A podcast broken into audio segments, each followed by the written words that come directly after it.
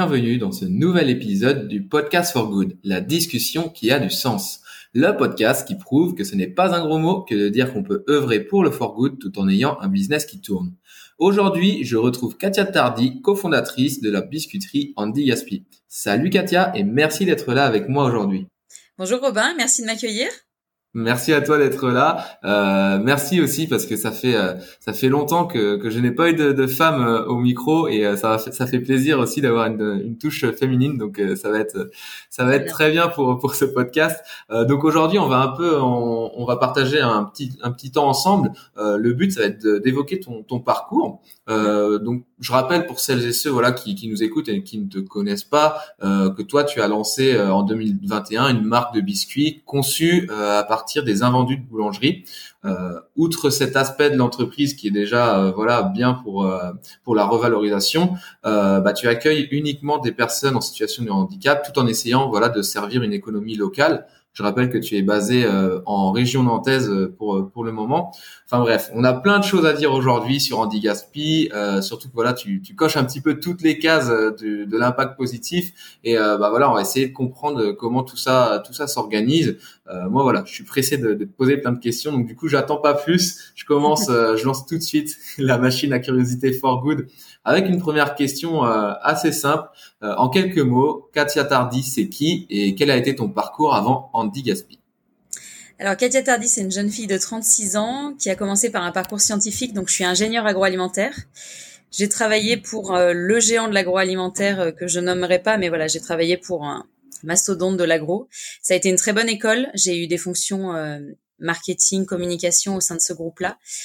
Très bonne école, mais en passant huit ans dans ce groupe-là, je me rendais compte au fil des années que le schéma de la big food correspondait de moins en moins à ma vision du bien manger et à ce que j'avais envie de mettre dans l'assiette des gens.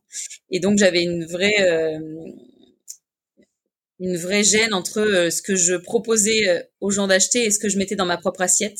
Donc je me rendais compte que j'étais pas du tout alignée et que j'étais pas en phase avec mes valeurs. Donc j'ai démissionné de ce groupe pour m'investir depuis quelques années dans des projets beaucoup plus vertueux avec un vrai impact social ou environnemental, ou les deux. Donc je l'ai fait d'abord en tant que bénévole, puis en tant que salarié dans des startups et des assos. Et jusqu'au moment où je me suis dit que c'était le bon moment pour, euh, pour lancer mon propre projet. Et le fait de travailler dans l'industrie agro, ça m'a ouvert les yeux sur la réalité du gaspillage alimentaire et le fait que ce soit un vrai fléau. Et en voulant donner du sens à mon métier, j'ai, je me suis retrouvée à bosser dans une asso qui œuvrait pour l'insertion des personnes en situation de handicap. Et là, je me suis rendu compte de ce qu'était l'univers du secteur adapté et protégé et du réel manque d'activité que les structures du handicap comme les ESAT avaient à, bah, à laquelle ils étaient confrontés aujourd'hui. Ils ont plus d'activité pour former euh, leurs travailleurs sur de nouveaux métiers ou nouvelles compétences. Et du coup, face à ces constats euh, du gaspillage et du manque d'activité pour les personnes en situation de handicap, j'ai rencontré deux super associés qui étaient mes anciennes collègues et qui sont devenus euh, mes amis puis mes associés. On avait euh, les mêmes envies, les mêmes valeurs et la même conviction qu'on pouvait faire les choses différemment et qu'on pouvait prouver que des modèles plus vertueux étaient possibles. On a décidé l'année dernière de lancer une entreprise à impact social et environnemental qui est la biscuiterie Andy Gaspi, donc avec les deux piliers, le handicap et l'anti-gaspi. Génial. Ce qui est génial, c'est de, s'aligner justement avec d'autres euh, d'autres personnes qui sont dans la même dans la même démarche que toi. Euh, moi, j'aimerais qu'on discute un petit peu. Souvent, quand les entrepreneurs, quand ils lancent un projet, on parle de, du fameux why, le pourquoi, ce qui les motive. Bon, tu nous as déjà un petit peu, euh, tu nous as déjà un petit peu décrit, on peut le deviner, mais concrètement, votre why à vous quand vous vous lancez, c'est c'est quoi? Qu'est-ce qui fait que tous les jours vous, vous continuez à, à, à avancer dans ce sens-là? Eh ben c'est de voir l'impact. En fait, c'est, ça va paraître une belle phrase toute faite, mais c'est un peu de sauver le monde à notre échelle. En fait, on a vraiment l'impression euh, à travers le projet de d'être utile parce qu'on voit concrètement au quotidien euh, le nombre de pains qu'on a sauvés qui n'ont pas fini à la poubelle et on voit concrètement le nombre de personnes en situation de handicap qu'on a formées sur le projet. Aujourd'hui, on a 30 travailleurs en situation de handicap qui sont impliqués à la biscuiterie et qui sont formés sur cette nouvelle activité. Et euh, mmh et le fait de les voir euh, s'épanouir, sourire sur cette activité et voir tous les déchets qu'on a pu éviter, ben, on se dit que à notre échelle, alors toute petite échelle, hein, vraiment une petite goutte d'eau dans, dans, dans cet univers de l'industrie agro, mais du coup on se sent utile et on sent qu'on a un rôle à jouer et puis de voir que euh, les personnes croient en, notre projet et que ça suscite vraiment une énergie positive et un engouement, ben, ça nous booste et ça nous donne envie d'aller plus loin et on carbure avec toutes ces énergies euh, positives là. Et euh, alors, ça, on a beaucoup de gens qui vont penser que, enfin, qui pensent encore. Je, je, pense que ces choses-là changent un peu petit à petit, mais voilà, on est encore dans, dans l'esprit général que le, le fait de faire de l'impact positif et du business voilà c'est pas forcément euh, toujours euh, possible c'est compliqué. En tout cas voilà on a tendance à dire que business et impact positif sont pas les meilleurs amis du monde. Mm. euh, toi tu as carrément allié euh, l'impact environnemental l'impact social. Bref tu as pris t'as pris toutes les on va dire contraintes qu'on pouvait imaginer et tu t'es quand même lancé. Voilà comment qu'est-ce qui a fait que tu t'es quand même lancé malgré toutes ces contraintes que tu t'es imposées on va dire? Mais voilà même si la contrainte c'est pas le bon mot mais voilà, t'as compris l'idée. Je vois. Bah déjà, tu fais bien de le souligner parce que pour moi aujourd'hui, c'est inconcevable de, de raisonner seulement impact positif ou seulement business. En fait, si on, on raisonne pas directement une entreprise à impact social et environnemental avec une vraie réalité business, en fait, là, on n'arrivera pas à la pérenniser. S'il n'y a pas un vrai business model, le mot, ben, le modèle euh, s'éteindra au bout de quelques mois ou de quelques années, alors qu'il y aura beaucoup d'énergie qui auront été mises sur le projet. Donc dès le départ, on a on, on a raisonné euh, business girl. Enfin c'est c'est pas un gros mot et on a parlé rentabilité, marge et c'est et c'est des choses qu'il faut qu'on surveille au quotidien. Donc on mesure au quotidien l'impact social qu'on a. Donc on sait exactement euh, combien de personnes en situation de handicap sont formées, quel est l'impact chez eux on sait combien de pain on sauve et quel est euh, l'équivalent en quantité d'eau sauvée parce que ça permet aussi d'économiser une quantité d'eau importante. Et on sait aussi quel est notre chiffre d'affaires, notre marge. Et en fait, on, on pousse les curseurs pour s'assurer que tout va dans le bon sens et que tout, en fait, qu'on trouve l'équilibre entre ces deux, ces deux mondes-là. Et Aujourd'hui, on est une SAS, donc c'est un peu un gros mot et ça fait vraiment le, le, gros, la grosse entité capitaliste. Mais on est, on est une SAS avec un agrément ESUS qui veut dire entreprise solidaire d'utilité sociale. Euh, donc voilà, donc en fait, ça représente bien qui on est. SAS agréé ESUS, c'est que. Oui, donc en fait, concrètement, plus tu, plus vous vendez et euh, contrairement à d'autres entreprises qui plus elles vendent, plus elles ont un impact, on va dire négatif et euh, elles puissent dans nos ressources. Vous, justement, plus vous vendez et plus vous faites du bien autour de vous, que ce soit socialement ou environnement, environ, c'est difficile ce mot, hein, euh, pour l'environnement. Voilà. exactement. c'est exactement ça en fait. Plus euh, bah, plus les gens achètent, plus le cercle vertueux prend vie et, et plus on peut accélérer dans le projet. Donc, euh, en effet, en fait, le, le modèle réside sur sur ces ventes-là. Hmm. On va parler maintenant un peu de, du cœur de l'activité, parce que voilà, c'est un petit peu ce qu'on cherche à comprendre aussi dans, dans le podcast For Good. Hmm. Euh, vous récupérez du coup des invendus en boulangerie, tu nous l'as dit au départ, mais comment vous, vous faites pour toujours avoir de, de, la matière pour produire, sachant que bah, les volumes d'invendus, je suppose que ça doit varier quand même en fonction voilà des jours et compagnie. Comment vous faites ça pour gérer ça? Alors déjà, il faut savoir qu'aujourd'hui en France, euh, tous les boulangers euh, qu'on a à tous les coins de rue en moyenne 8% de taux de perte pour chaque boulanger. Ça représente à l'année 200 millions de baguettes. Donc nous aujourd'hui, on est loin d'aller couvrir tous euh, ces invendus et toute cette perte. Donc malheureusement, on n'a pas de mal à trouver euh, des invendus de pain. Alors nous, on a une spécificité, c'est qu'on récupère que les invendus de pain bio, parce que toute la démarche est labellisée agriculture biologique. Donc on a plusieurs partenaires qui sont des boulangeries bio nantaises qui nous mettent leurs invendus de côté. Et nous, on passe le matin euh, récupérer ces invendus de pain qu'on broie, ce qui nous permet d'obtenir une chapelure et c'est cette chapelure qu'on utilise en guise de farine dans l'ensemble de nos recettes. Et ensuite, on fabrique un biscuit euh, comme un biscuit lambda de n'importe quel industriel, qui est un bon biscuit euh, avec plusieurs recettes différentes, mais il faut avant tout que le produit soit bon. Et, euh, et voilà, donc c'est un peu notre farine à nous, qui est une farine upcyclée. Et justement, au niveau de, de, de, ces, de ces recettes, comme tu dis, voilà, c'est votre farine à vous, vous faites ce que vous voulez, mais Comment vous les avez établies ces recettes? Est-ce que c'est vraiment vous qui vous êtes dit bon on va essayer ça et vous avez fait les tests ou est-ce que vous avez fait appel à un cuisinier, enfin voilà quelqu'un qui était du, du métier un petit peu? Alors non, on l'a fait en interne parce que j'ai la chance d'avoir une associée qui est spécialisée dans la recherche et le développement de biscuits et qui avant travaillé chez un biscuitier. Et en fait, on a essayé plusieurs mélanges, euh, plusieurs euh, types de recettes. Et une fois que nous, on était convaincus, on les a fait goûter à plusieurs centaines de consommateurs pour être sûr que mmh. les gens se faisaient plaisir. Il faut avant tout que ce soit un produit plaisir. On est dans l'univers du biscuit, surtout du biscuit sucré. Donc, il faut avant tout que les gens rentrent par le côté plaisir et que ce soit bon pour les papilles et que derrière, en plus, il est bon pour la société et bon pour l'environnement. Mais de toute façon, si les gens euh, le trouvent pas gourmand, ils reviendront pas. Donc on mm. les a fait goûter, on a réajusté les recettes dans euh, le, la proportion d'ingrédients et dans le type de recettes qu'on allait proposer. Et du coup, on a lancé une gamme de cinq recettes avec des classiques type chocolat noisette et tout choco, des fruités comme citron amande et chocolat orange, et puis la petite locale, mm. la galette bretonne sarrasin parce qu'on est quand même à Nantes, aux portes de la Bretagne. c'est important. Voilà, on les développe en interne et là on est en train de réfléchir euh, aux prochaines recettes. Et le but c'est d'intégrer d'autres coproduits et d'autres invendus alimentaires dans nos recettes pour aller toujours plus loin dans le pourcentage d'ingrédients upcyclés. Donc on fait des tests avec d'autres matières qui, en plus du pain, vont nous permettre de lutter contre le gaspillage. Donc c'est euh, euh, des poudres de noix et de noisettes qui sont obtenues à, une fois qu'on a fabriqué l'huile. Bah, du coup, il reste une poudre de noix et noisettes qui aujourd'hui est jetée ou alors donnée au bétail que nous, on peut réutiliser.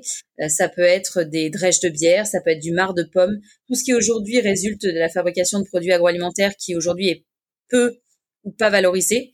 Nous, on essaie de l'intégrer dans nos recettes pour sauver ces ingrédients qui, euh, qui malheureusement n'ont pas une très belle issue euh, actuellement. Ouais, ouais, vous tirez le meilleur parti. Et, en effet, justement, vous arrivez à bien revaloriser ça de, de manière, on va dire, plutôt gourmande puisque voilà derrière on peut on peut se régaler grâce à ça et ça c'est c'est génial. Euh, et justement dans bon vous avez ce côté on va dire anti gaspi ce qui est déjà voilà un défi en, à part entière hein, c'est attention il y a y a déjà beaucoup à prévoir mais pour vous c'était déjà c'était trop facile. Vous vous êtes dit allez on va on va se rajouter un petit un petit défi. Et euh, bah du coup vous favorisez maintenant l'inclusion euh, bah, voilà, en, en employant des, des, personnes en situation de, de handicap. Euh, face à ces handicaps, il y en a qui varient. Euh, je pense que voilà, vous avez des, quand même des, des processus de, de production euh, assez stricts à suivre. Mmh. Comment vous faites pour euh, bah, rendre ces processus de production accessibles à des, des, des handicaps qui varient voilà d'une personne à l'autre? Mmh. Alors déjà, il faut savoir que la biscuiterie est installée dans un ESAT. Un ESAT, c'est un établissement et service d'accompagnement par le travail qu'on appelait avant les CAT. C'est mhm. une structure qui a été mise en place pour accompagner vers l'emploi et vers de nouveaux métiers les personnes en situation de handicap mental et psychique. Donc nous, on a fait le choix de s'installer au sein même de l'ESAT pour vraiment pouvoir former un maximum de travailleurs sur cette nouvelle activité, mais aussi pour pouvoir collaborer en direct avec les équipes de l'ESAT. Nous, nous, les trois associés, on est toutes les trois ingénieurs agroalimentaires donc on n'a aucune légitimité à aller sur le champ du handicap et à les accompagner d'un point de vue médico-social. Par contre, on a la connaissance et l'expertise métier. Donc nous, en fait, on les forme sur toute la partie métier euh, agroalimentaire, donc comment respecter des normes d'hygiène et de sécurité, comment utiliser euh, une, balance, comment peser les ingrédients, comment mélanger les ingrédients, comment conditionner des biscuits, comment euh, préparer des commandes.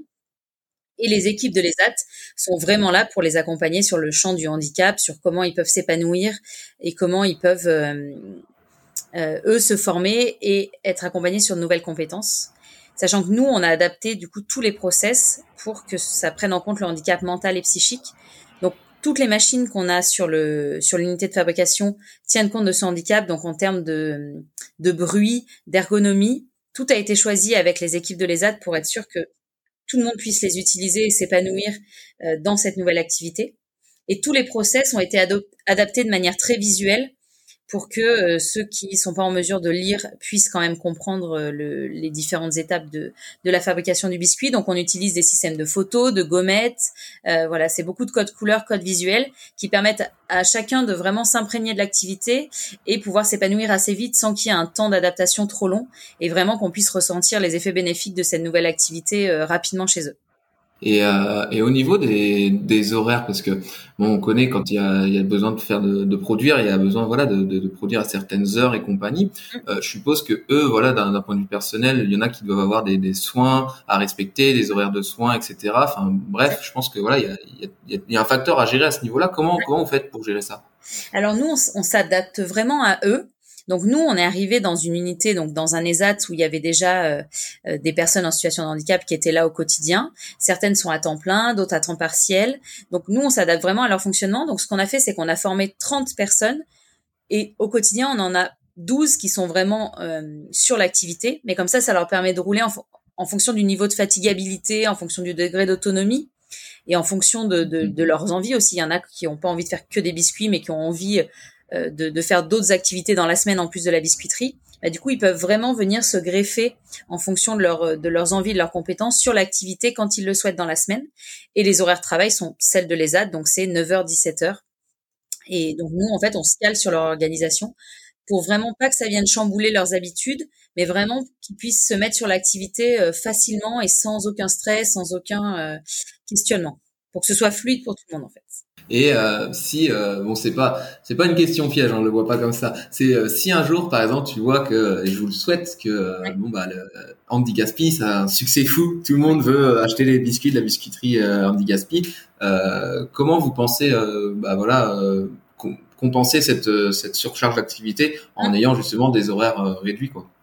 Alors en fait nous le modèle ce qu'on aimerait prouver, c'est qu'on peut vraiment relocaliser les systèmes alimentaires. Et en fait, l'unité qu'on a aujourd'hui en région nantaise, pour nous, c'est l'unité pilote qui va nous permettre de prouver qu'on peut avoir un impact social et environnemental et faire du business et décrocher des gros contrats avec des clients et vraiment avoir une distribution qui nous permette de, de faire croître le volume et de pérenniser.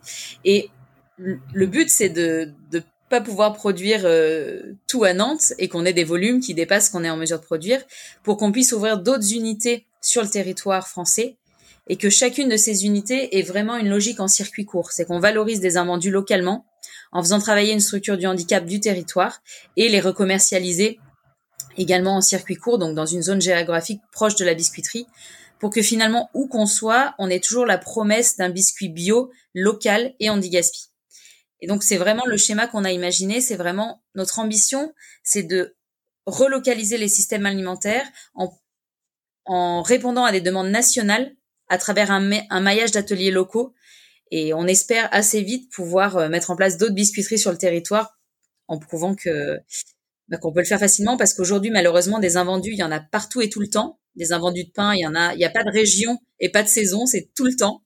Et des structures du handicap comme des ESAT à la recherche de nouvelles activités malheureusement il y en a aussi sur l'ensemble du territoire. Donc on se dit que assez facilement, peut-être naïvement, mais en tout cas, on se dit qu'assez facilement, on va pouvoir reproduire le schéma dans d'autres régions de France à, court et moyen terme. Hmm. Bah, je, vous, le souhaite en tout cas parce que le projet, le projet est beau, il tient la route et, euh, voilà l'impact derrière, euh, on, en a parlé et c'est voilà c'est voilà hyper intéressant donc euh, je vous le souhaite vraiment. Euh, tu as parlé justement d'un marché local. Euh, là, pour l'instant, vous êtes en région nantaise. Où est-ce qu'on peut, on peut trouver des, biscuits en Gatsby? Alors, euh, alors donc les biscuits sont vendus sous la marque Quignon, comme le quignon de pain. Donc, on fait un petit clin d'œil aux, invendus qu'on valorise. Donc, quignon avec un K, c'est la marque commerciale et c'est sous cette marque que les biscuits sont commercialisés. Donc, on les trouve en réseau bio et réseau vrac, plutôt en circuit spécialisé. Et vous pouvez retrouver l'ensemble des points de vente sur notre site internet quignon.fr, k-i-g-n-o-n.fr, où vous voyez donc au début, on avait des points de vente principalement en région nantaise. Et on a la chance d'avoir eu des référencements dans plusieurs enseignes bio qui nous permettent maintenant d'avoir une présence euh, nationale qui va grandir là sur la fin de l'année 2022 euh, pour avoir plusieurs centaines de magasins à la fin de l'année euh, vendeurs de nos petits produits. Génial. Je mettrai le lien hein, pour ceux qui nous écoutent de, bah du, site internet pour ceux qui qui ont un petit peu plus qui n'ont pas forcément envie d'aller taper directement sur Google, il y aura le lien en description. Je me permettrai aussi, euh, Katia, si tu m'y autorises, à mettre euh, le lien de ton LinkedIn pour ceux qui veulent, euh, qui veulent te, te, retrouver et discuter avec toi de, de tout ça. Mm. Euh, voilà, en tout cas, le projet, moi, je j'adore. Je trouve que, voilà, comme je l'ai dit au départ, tu coches toutes les cases. Vraiment, euh, vous avez réussi à cocher toutes les cases. Et euh, je pense que, comme tu dis, c'est la, la région nantaise, ça va être un petit peu votre votre crash test comme mm. j'ai envie de l'appeler. Exactement. Mais euh, s'il passe, euh, voilà, je pense que tu disais on espère, mais moi je pense que si ça passe à Nantes, je vois pas pourquoi ça passerait ailleurs parce que c'est c'est censé et il y a beaucoup de chances que ça ça fonctionne ailleurs. Il y a pas de il y a pas de raison là-dessus en tout cas. Euh, je vais avoir une dernière question pour toi. Euh, alors celle-ci, voilà, elle est un petit peu euh, à titre personnel. Je te laisse répondre toi à titre personnel. C'est là, c'est Katia Tardy qui répond et, et pas l'entrepreneuse. Euh, si toi, tu pouvais changer une chose dans la société actuelle, ce serait quoi? Alors je vais répondre avec ma casquette de, de quand même Katia Tardy entrepreneuse, mais aussi Katia Tardy maman de famille nombreuse parce que j'ai trois petits loulous en bas âge à côté. Et ben je dirais je changerais le nombre d'heures dans une journée parce que euh, j'ai le sentiment de toujours courir après le temps et de que ma journée n'est pas assez longue pour faire tout ce que j'ai envie de faire.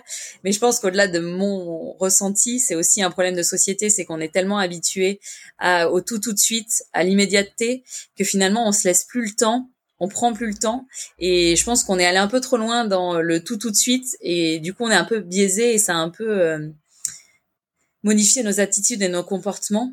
Il y a plein de choses qui pourraient attendre et qu'on s'oblige à faire très vite, tout de suite, hein, avec ce sentiment d'urgence en fait que rien ne peut attendre.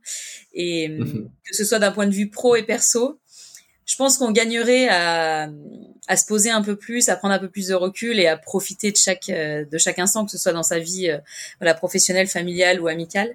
Mais voilà, donc je pense que la, la société elle est un peu trop vite dans euh, le le tout est disponible tout de suite maintenant avec mon smartphone je peux faire tout tout de suite en moins de 10 minutes je peux avoir accès à tout un panel de choses bon je pense qu'on gagnerait à revenir un peu à des schémas un peu plus à l'ancienne mais voilà, qui sont plus respectueux hmm. et qui nous permettent de mieux nous épanouir avec un meilleur équilibre pro et perso. Et c'est un petit peu ce que ce que vous faites là justement parce que justement vous adaptez aux horaires. Euh, bon là en l'occurrence c'est c'est avec des personnes en situation de handicap, mais euh, je pense que ce serait bien de, de, de, le faire pour tout le monde et de que ce soit plus les gens qui s'adaptent au travail, mais le travail qui s'adapte au rythme de, de vie, même si voilà il y a, y a, des contraintes et, tout, mais euh, je pense que ce serait déjà une bonne avancée dans, dans ce que tu dis et, et je pense que ouais on peut euh, on, on peut aller dans ce sens-là ça, ça serait ajouter des heures non on ajoutera ça restera toujours 24 heures une journée bien sûr mais en tout cas on, on peut faire en sorte de se libérer plus de temps euh, avec voilà des, des projets euh, un peu comme tu comme vous avez lancé vous euh, avec Andy Gaspi donc félicitations déjà pour ça Merci. Est-ce que Katia, je te laisse, je vais te laisser le, le mot de la fin un petit peu. Euh, si toi tu voulais ajouter quelque chose par rapport à Andy Gaspi pour nos auditeurs, quoi que ce soit, je te laisse le mot de la fin et euh, on terminera là-dessus. Bah, le mot de la fin, c'est de dire à tous ceux qui nous écoutent, si vous avez une idée, osez. En fait, vous n'avez pas grand-chose à perdre. Nous, on s'est lancé avec les filles, on n'avait pas d'argent, on avait des belles idées, de, l'énergie et du temps à mettre sur le projet, mais on n'avait pas forcément le, euh, le réseau qu'il fallait au moment où on s'est lancé, on n'avait pas forcément les financements qu'il fallait, mais on y allait et finalement n'y a pas grand chose à perdre parce qu'on a la chance d'avoir euh, Pôle emploi en France qui accompagne le lancement des entrepreneurs et qui permet d'avoir cette petite assise financière euh, qui permet de se lancer quand même plus facilement. Donc, euh, moi, j'ai envie de dire, allez-y si vous avez des modèles plus vertueux, plus sensés, avec un vrai impact social et environnemental. Allez-y, je pense que notre société a besoin de ça. Et c'est avec ces, avec ces systèmes-là qu'on arrivera à accélérer la transition et aller vers des choses beaucoup plus euh, sensées et durables. Donc euh, allez-y, lancez-vous, euh, vous avez pas grand-chose à perdre et énormément à y gagner. Donc croyez en vous et go. Génial. Bah, ce mot de la fin, moi, j'adore. Je trouve qu'il conclut bien notre notre conversation. Euh, je te remercie, Katia, pour pour d'avoir répondu à mes questions, d'avoir pris le temps, voilà, d'être concise et très claire sur sur ce qu'est Andy Gaspi. Euh, merci aussi, voilà, pour ton énergie et, euh, et puis bah, je te dis à très bientôt. Je te souhaite une très bonne journée. Merci. Et, et puis bah, je souhaite également une bonne journée à nos auditeurs. À très bientôt. Merci, merci. Robin pour ton invitation. À bientôt. Les amis, merci d'avoir écouté cette discussion avec Katia. Si vous en êtes arrivé jusque-là, je suppose que cette conversation sur l'inclusion et sur la revalorisation de nos baguettes vous a plu. Peut-être même qu'elle vous a donné des idées de projets à impact. N'hésitez donc pas à nous soutenir en lâchant 5 étoiles sur votre plateforme d'écoute préférée. Vos commentaires sont également les bienvenus. De mon côté, il ne me reste plus qu'à vous souhaiter une très bonne journée et on se retrouve la semaine prochaine pour un nouvel épisode du Podcast for Good. Allez, tchuss